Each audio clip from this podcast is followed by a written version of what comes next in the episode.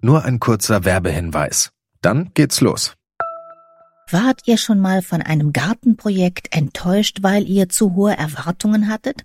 Setzt euch lieber Ziele, die ihr wirklich erreichen könnt. Hier kommt ein guter Vorsatz, der wirklich realistisch ist. Dieses Jahr um die Altersvorsorge kümmern.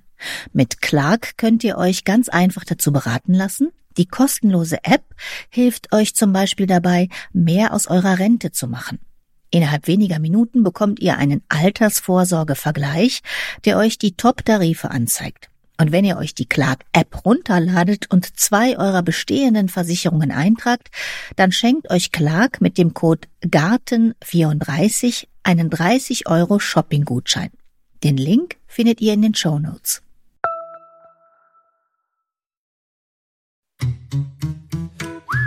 Gartenradio mitten im Grünen.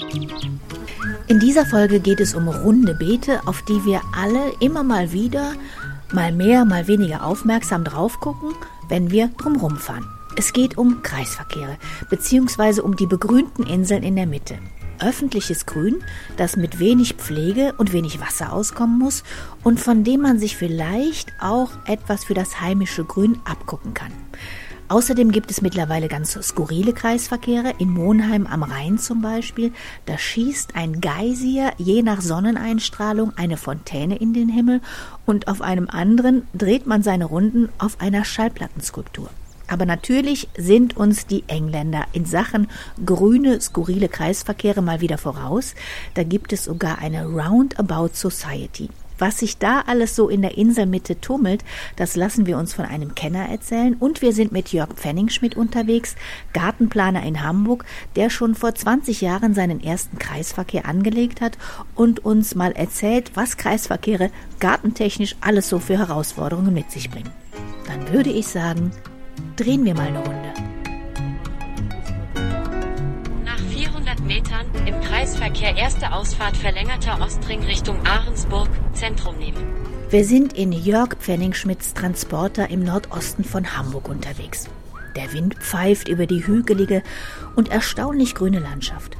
Unser erster Kreisverkehr liegt noch vor der Ortschaft Ahrensburg, mitten in den Feldern. Vier Straßen münden auf den Kreisverkehr. Umsäumt ist die begrünte Insel von einem circa zwei Meter breiten Band aus Kopfsteinpflaster. Eine etwa kniehohe Mauer dahinter führt dann auf die etwas höher gelegene Grünfläche. Und darauf zu sehen ist, naja, eher Gestrüpp. Oh ja, wir machen jetzt mal was, was man nie macht. Wir gehen mal auf den Kreisverkehr. In die Mitte, auf die Insel. Ein Planer darf das. So, jetzt stehen wir auf so einem leichten Hügel. Man sieht ein bisschen grüne Blättchen auf dem Kiesboden und so ein paar Gräser und drei große Straßenschilder. Das ist es. Also es sieht ehrlich gesagt jetzt ja übersichtlich aus. Ist nicht viel drauf.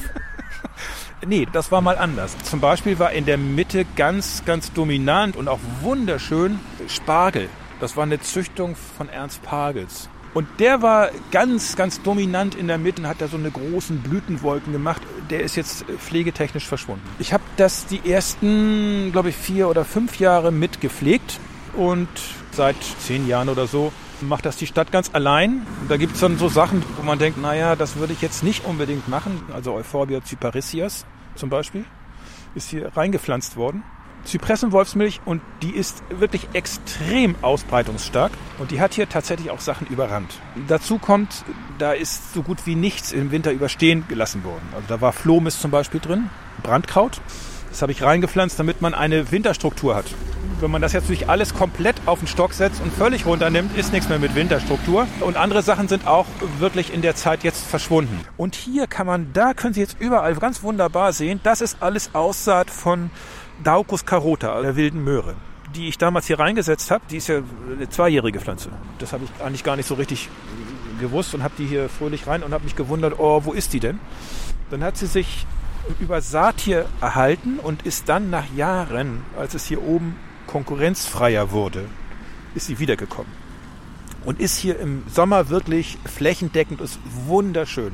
Wie sieht der denn überhaupt aus im Sommer, der Kreisverkehr hier?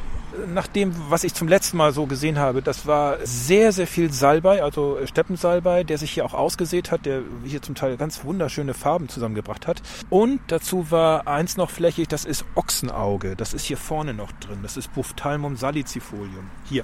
Und das Ochsenauge hat so kleine gelbe, äh, asternartige Blüten extrem trockenheitsverträglich und die beiden haben hier eigentlich die Hauptrolle gespielt.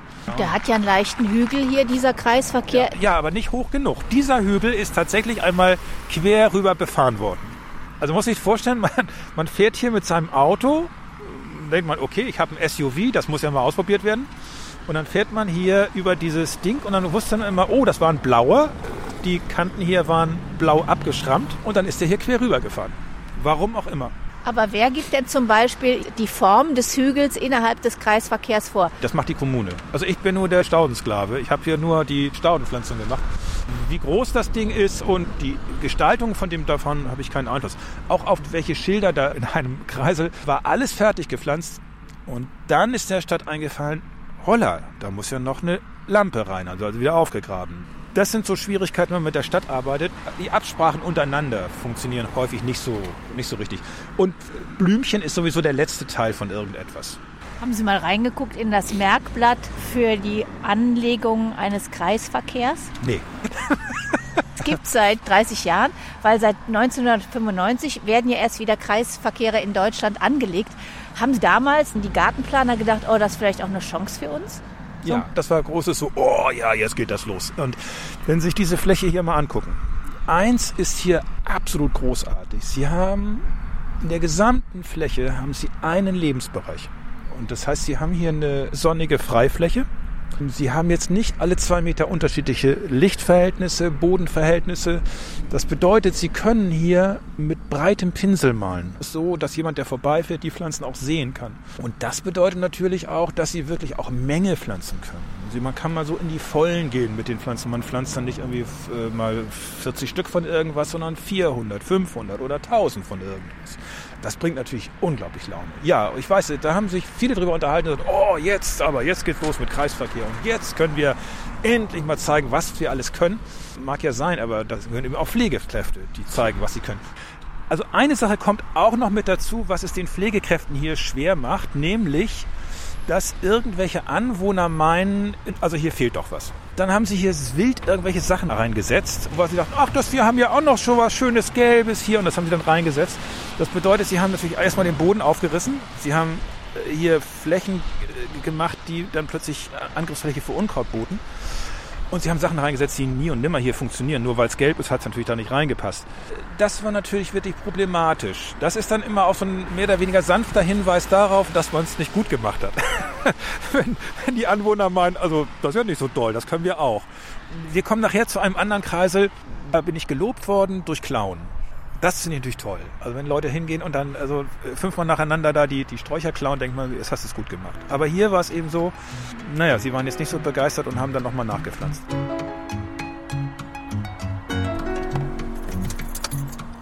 Wo fahren wir jetzt hin? Zum nächsten Kreisel. Und der ist wo? Der ist hier auch in Arnsburg, mitten in Arnsburg. Eine ganz skurrile Geschichte. Ja, dann sind wir mal gespannt auf die skurrile Geschichte und nutzen die Fahrzeit für einen kurzen Einblick auf ein anderes skurriles Detail in der Geschichte des Kreisverkehrs, nämlich Wer hatte den ersten? Um diese Frage wurde international gerungen. Unser Kreisverkehr rund um den Arc de Triomphe 1907 angelegt war natürlich der erste, sagen die Franzosen. Der Columbia Circle in New York ist noch drei Jahre älter. Der wurde schon 1904 fertiggestellt. Entgegnen die Amerikaner. Und wie das oft ist, wenn sich zwei streiten, meldet sich ein Dritter. Schon im Jahr 1899 wurde nämlich der mittlerweile nachweislich erste Kreisverkehr der Welt angelegt, und zwar rund um den Brautwiesenplatz im sächsischen Görlitz. Und der war, anders als seine Nachfolger in Paris und New York, sogar begrünt und ist es geblieben. Noch immer kreisen die Görlitzer um das Rasenrondell, auf dem heute auch Bäume und Sträucher wachsen dürfen. Aber trotz dieser Vorreiterrolle lief es für den Kreisverkehr in Deutschland erstmal alles andere als rund und das lag unter anderem an den Vorfahrtsregeln. Vorfahrt hatte, wer hineinfuhr in den Kreisverkehr. Und das führte bei steigendem Verkehr zu Rückstau und verstopften Kreiseln. Mitte der 70er Jahre kam sogar das Aus für die Kreisel, aber nur knapp 20 Jahre später hatte man den Dreh mit den Kreiseln dann raus. Seit Mitte der 90er Jahre werden sie mehr und mehr. Ein Kreisverkehr ist preiswerter als eine Kreuzung mit Ampelanlage und er ist umweltfreundlicher, weil durch die geänderten Vorfahrtsregeln der Verkehr besser fließt. Denn heute hat Vorfahrt, wer drin ist im Kreisverkehr. Und anders als eine Kreuzung lässt sich so ein Kreisverkehr auch noch begrünen. Im Moment haben Kreisverkehre auch einen regelrechten Lauf. Je nach Region schießen sie wie Pilze aus dem Boden. Interessanterweise weiß niemand so ganz genau, wie viele Kreisverkehre es in Deutschland gibt. Nicht mal das Verkehrsministerium. Nur Julian Schmitz, der den Lehrstuhl für Verkehrswesen an der Ruhr-Uni Bochum innehat und gerade in Sachen Kreisverkehre forscht, der hat aufgrund verschiedener Eckdaten mal ermittelt, dass man in Deutschland derzeit von etwa 17.000 bis 17.500 Kreisverkehren ausgehen kann. Tendenz steigend. Es gibt natürlich größere und kleinere, aber im Durchschnitt hat so ein Kreisverkehr eine Innenfläche von 154 Quadratmetern. Die meisten sind bepflanzt und wenn man das mal hochrechnet, dann sind das Pi mal Daumen immerhin 2,6 Millionen Quadratmeter öffentliches Grün. Und damit kann man jede Menge anfangen. Nach 500 Metern im Kreisverkehr erste Ausfahrt, Fritz-Reuter-Straße nehmen. Der nächste Kreisverkehr mitten im Ort in einem Wohngebiet. Wieder münden vier Straßen auf das Rondell, wieder ist es erhöht. Aber dieser Kreisverkehr macht was her.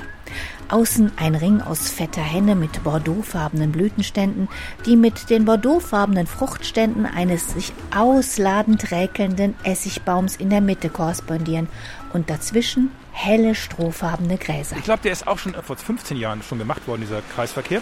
Das war vorher eine Straßenkreuzung.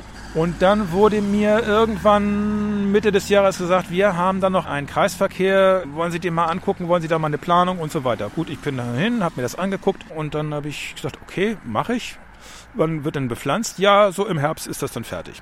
Und dann war beim Herbst noch gar nichts fertig, total im Verzug.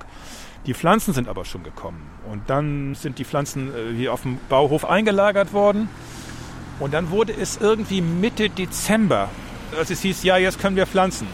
Dann waren die Pflanzen auf dem Bauhof schon fast alle eingegangen, vertrocknet oder wie sonst vergammelt. Ich bin hier hingekommen und in der Mitte war ein Hügel, der war fast einen Meter obendrauf und zwar aus richtig fetter, schöner Komposterde. Ich sag, was soll ich denn damit? Das sollte doch eine Trockenpflanzung werden. Ja, das war nun mal so und wäre ja auch nicht schlimm, das wäre doch eine gute Erde. Ich sag, ja, aber doch nicht für diese Pflanzen. Und dann habe ich da angefangen zu graben und dann habe ich gesagt, sag mal, wie tief geht denn das hier mit dieser Erde? Keine Ahnung. Und sag, und habt ihr denn da unter den Boden aufgerissen? Da war doch mal eine Straße drunter. Keine Ahnung, sie hätten das nicht gemacht, das müssten dann ja wohl die anderen gemacht haben. Einer hat auf den anderen gezeigt, der wird wohl hoffentlich für Wasserabzug gesorgt haben. Aber es ließ sich nicht rausfinden. Nein, kommt nie was. Und dann habe ich gepflanzt und bin davon ausgegangen, wegen der schlechten Bodenvorbereitung, ganz später Pflanztermin, schlechter Zustand der gelieferten Stauden durch die lange Wartezeit, dass das alles eingeht. Und es ist bombastisch geworden. Im Gegensatz zu allem, was ich gedacht habe, ich habe hier unheimlich viel gelernt, was das Nährstoffbedürfnis von einigen Pflanzen angeht. Die haben sich auf diesem Düngepudding sauwohl gefühlt. Echinaceen zum Beispiel, die haben da sieben, acht Jahre gestanden, was für eine Echinacea normalerweise überhaupt nicht geht, und sie haben sich ausgesät. Habe ich auch noch nie gehabt und die haben sich pudelwohl gefühlt. Das war der Hammer für die.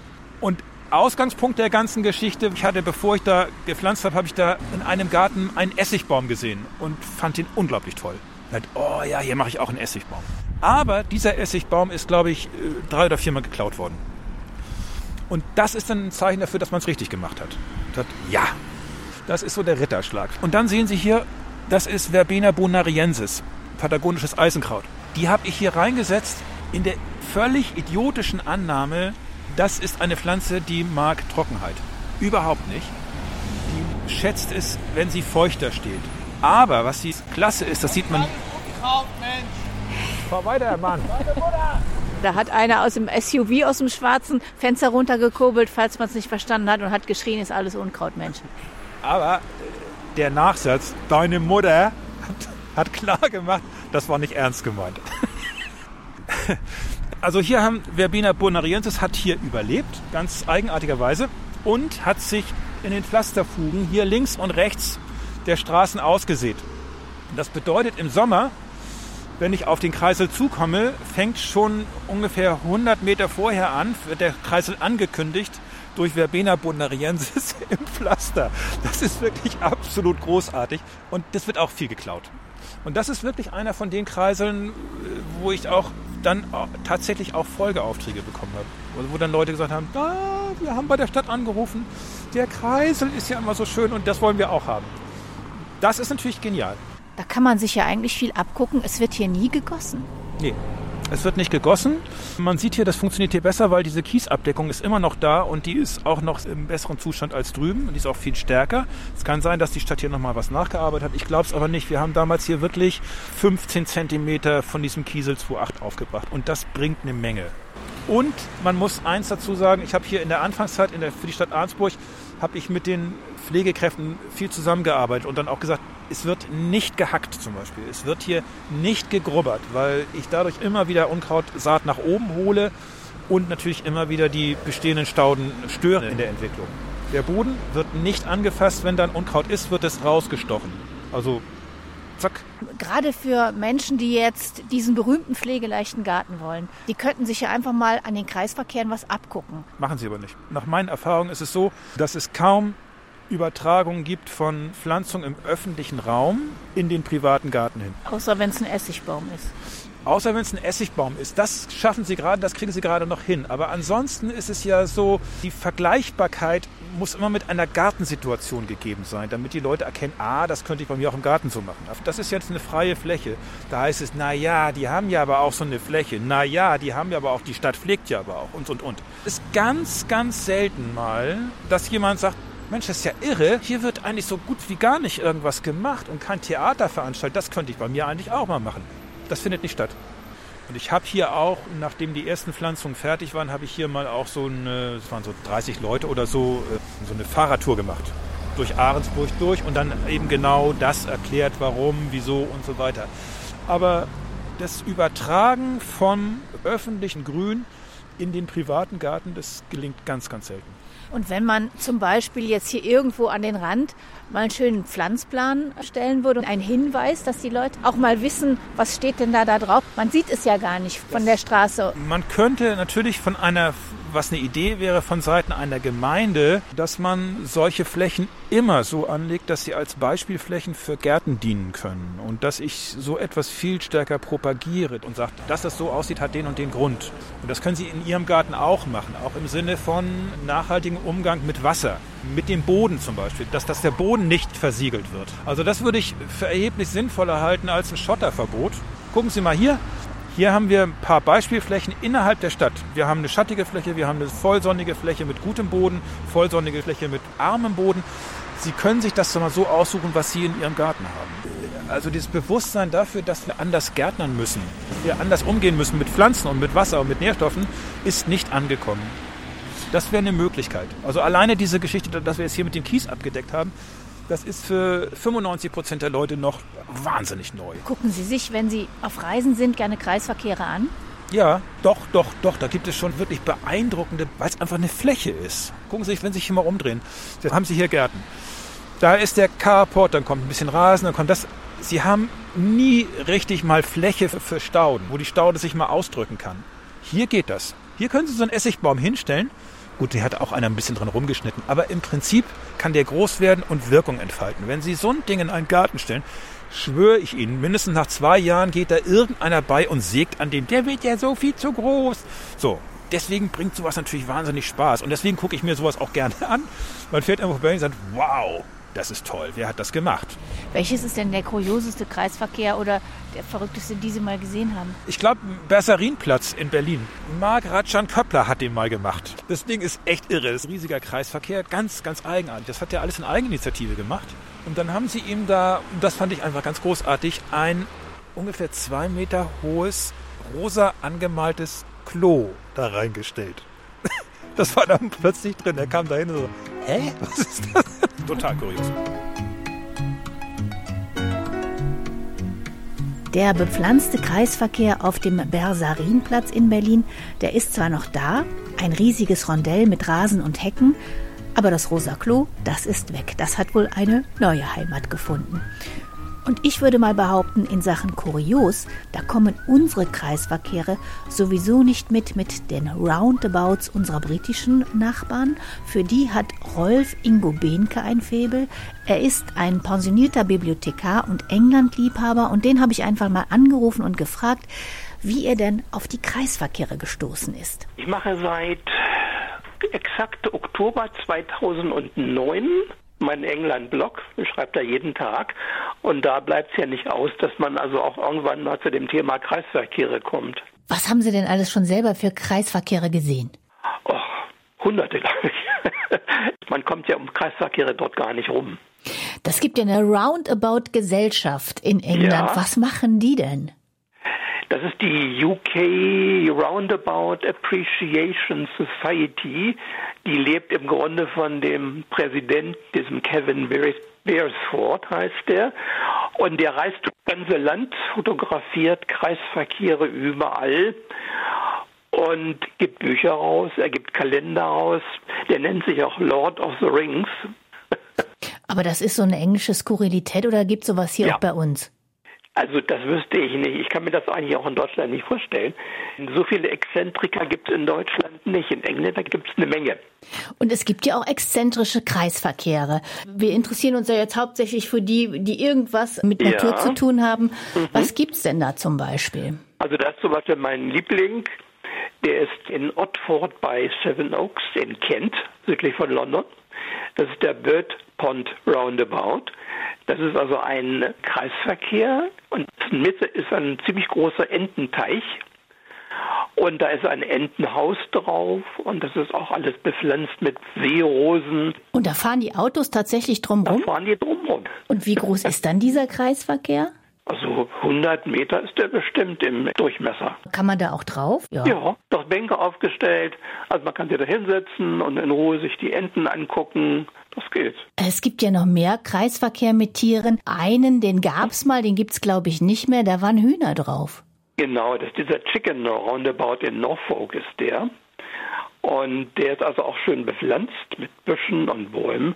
Und da hat man doch 300 Hühner darauf gesetzt. Ja, auch das wäre, glaube ich, in Deutschland nicht möglich gewesen. Und diese Hühner, die wurden täglich von dem sogenannten Chicken Man gefüttert. Der kam mit einer Schubkarre auf den Kreisweg gefahren, fütterte die und ging dann wieder weg. Aber irgendwann sind dann mal Hühner auch geklaut worden und den Chicken Man gab es nicht mehr und hat man das Ganze dann aufgelöst. Und waren die eingezäunt? Nicht mit dem Zaun, aber es war dann so, so gestaltet, dass sie also da nicht drüber konnten. Ich habe auch nicht gehört, dass da morgen eins überfahren worden ist, aber ich will es nicht ausschließen. Ganz skurril ist ja wirklich ein Kreisverkehr mit Friedhof. Ja, und das ist der Portwood Roundabout in Stockport bei Manchester. Das ist ein Friedhof, auf dem 2600 Menschen beigesetzt worden sind.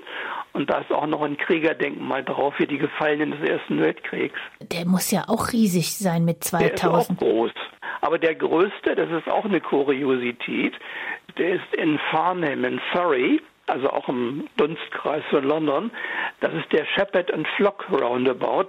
Das ist der größte Kreisverkehr und auf dem leben Menschen in Häusern und die haben sogar einen eigenen Pub da drauf. Der hat einen eigenen unterirdischen Zugang, dieser Roundabout, für die Bewohner und für die Pubbesucher. Die müssen also nicht irgendwie über die Straße laufen. Und wenn Sie mal so, äh, so ungefähr nur überschlagen, wenn man da durch England fährt, wie viele dieser Kreisverkehre sind denn gärtnerisch gestaltet, also dass da irgendwas Grünes drauf ist? Also die meisten. Es gibt natürlich auch verwahrloste Kreisverkehre, da wo nur Unkraut drauf wächst, aber es gibt eben auch sehr viele, wo zumindest in den Sommermonaten dann auch schöne Blumen drauf angepflanzt sind. Da gibt es auch viele von. Also merkt man den Engländern auch so bei den Kreisverkehren ihre Gartenverrücktheit an? So ein bisschen schon. Das ist ja auch das Land der vielen schönen Bäume und das spiegelt sich dann schon so ein bisschen wieder inmitten der Kreisverkehre. Es gibt über 10.000 Kreisverkehre in Großbritannien. Und die Stadt mit den meisten Kreisverkehren, das ist die Stadt Milton Keynes in Buckinghamshire. Die hat mindestens 130. Die hat 230.000 Einwohner. Gibt es denn noch einen Kreisverkehr, den Sie sich gerne mal angucken möchten? Es gibt da zum Beispiel einen in Birmingham. Und zwar ist das ein großer Kreisverkehr, in dessen Mitte steht eine Pagode. Darum heißt ja auch der Pagoda Roundabout. Und der steht mitten in einem Feng Shui-Garten drin. Ententeiche, Friedhöfe, Hühner. Wäre sowas auch hier bei uns möglich? Jörg Pfennigschmidt auf seinem Kreisverkehr in Ahrensburg neben dem viermal geklauten Essigbaum schüttelt den Kopf. Nee, ich glaube, so eine Sachen gehen nur in England. Nee, da gibt's. Nee, dafür gibt es wieder, wieder zu viele Vorschriften. Stellen Sie vor, Hühner auf dem Verkehrs. Nee, glaube ich nicht. Und eine andere Sache, in Bad Reichenhall gab es große Aufregungen, weil da haben die auch den Kreisverkehr schön bepflanzt und dann stand dann plötzlich dieser Kreisverkehr voller Hanfpflanzen und es mhm. wurden dann schon die heimischen mhm. Drogenanpflanzer, wurde vermutet, dass sie das gemacht haben, aber es stellte sich raus, es war nur Gebrauchshanf, also ohne Rauschmittel und der war im Kompost drin. Haben Sie da auch schon mal mitzukämpfen, dass da irgendwie was in der Erde drin ist? Ja, ich habe auf dem ersten Verkehrskreisel, da habe ich dann auch dachte ich, oh, ist ja auch ganz lustig und habe da mal so ein bisschen Mohn ausgesehen. Und da war natürlich dann ein Riesenalarm, das war Schlafmohn. Und das darf man natürlich nicht. Der Schlafmohn. Und da hieß es dann auch plötzlich so, wenn das die Jugendlichen also das wäre natürlich toll, weil das würde erstmal bedeuten, dass Jugendliche sich erstmal kundig machen, was ist das überhaupt? Und das wäre ja schon mal ein Lernprozess und dann lernen sie mir erstmal zumindest mal eine Pflanze kennen, außer Cannabis. also so eine, so eine Sachen, ja, es gibt hier ganz in der Nähe nur so einen Kreisel, wo man mit dem Fahrrad runterfährt, unter der Bahnunterführung. Und da habe ich mal Rosenwaldmeister gepflanzt. Fuopsis stylosa ganz hübsches kleines Zeug, so kriechend wächst das, blüht rosa. Und weil die Fahrradfahrer ja immer dann runterfuhren, das ging also abwärts in diese Kreisel da, und sind sie also in den Duft hineingefahren. Und Phoopsis stylosa riecht ein bisschen eigenartig. Er riecht nämlich ein bisschen, also eine Mischung zwischen Puma, Käfig und Hanf.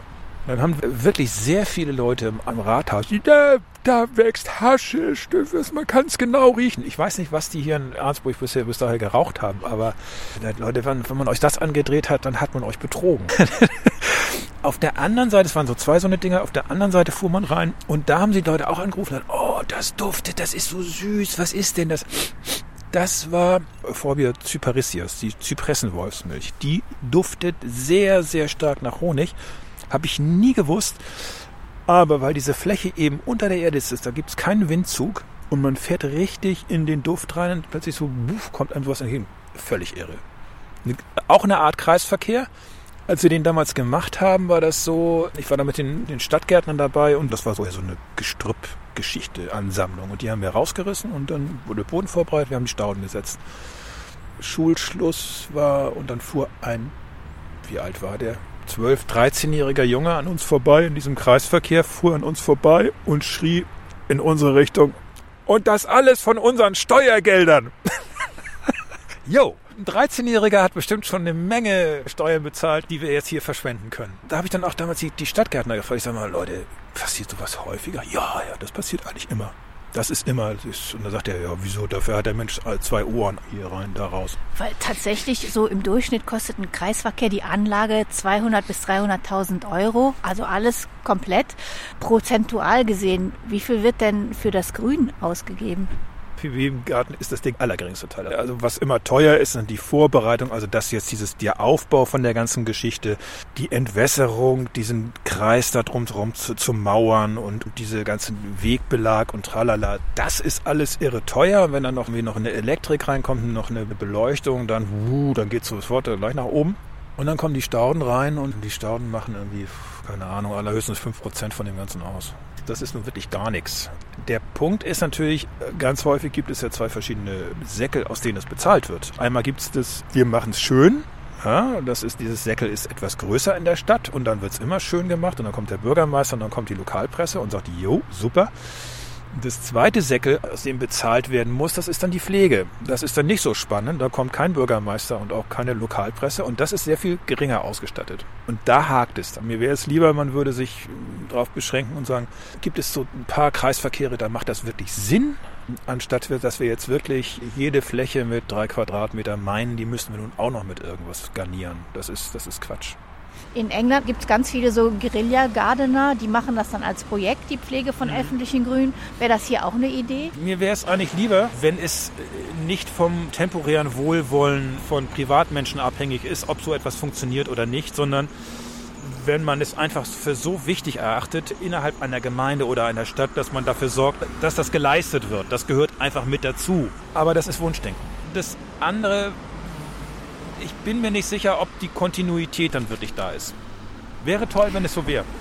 Es gibt ja in Deutschland derzeit circa 17.000 bis 17.500 Kreisverkehre. Da kommt man auf eine Fläche von ungefähr 2,6 Millionen Quadratmetern. Da könnte man doch auch schon was Schönes für die Natur machen, oder?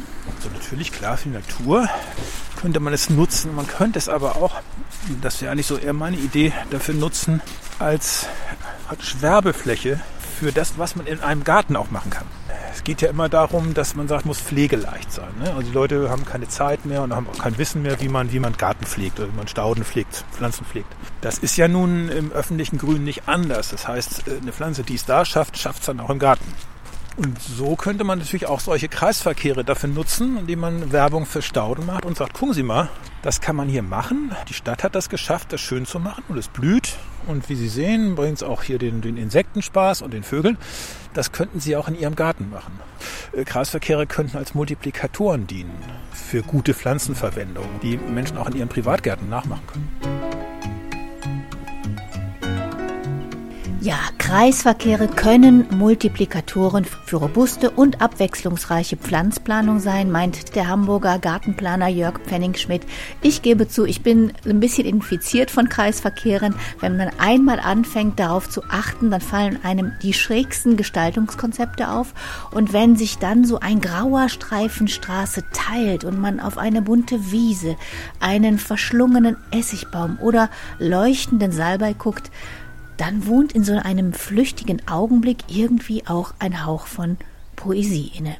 Und ich dachte, wenn Sie, wenn ihr auch interessante Kreisverkehre kennt oder daran vorbeifahrt, schickt doch mal ein Bild und schreibt, wo dieser Kreisverkehr ist. Am besten als Mail an mich an info@gartenradio.fm, gerne im Querformat. Die Bilder packe ich dann erstmal auf die Gartenradio-Seite und dann gucken wir mal, wie viele Multiplikatoren wir da zusammenbekommen. Die Kreisverkehre von heute und den Link zum Blog von Rolf Ingo Behnke gibt's natürlich schon jetzt auf gartenradio.fm. Ich sage ganz herzlichen Dank fürs Zuhören, fürs Unterstützen, fürs Weitersagen, fürs Abonnieren und hoffentlich fürs Kreisverkehrbilder schicken. Mein Name ist Heike Sikoni. Machen Sie's, macht ihr's gut.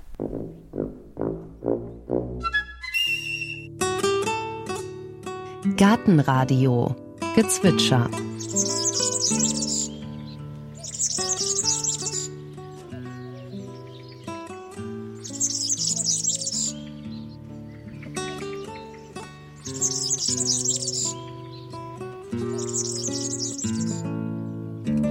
Das war der Gierlitz.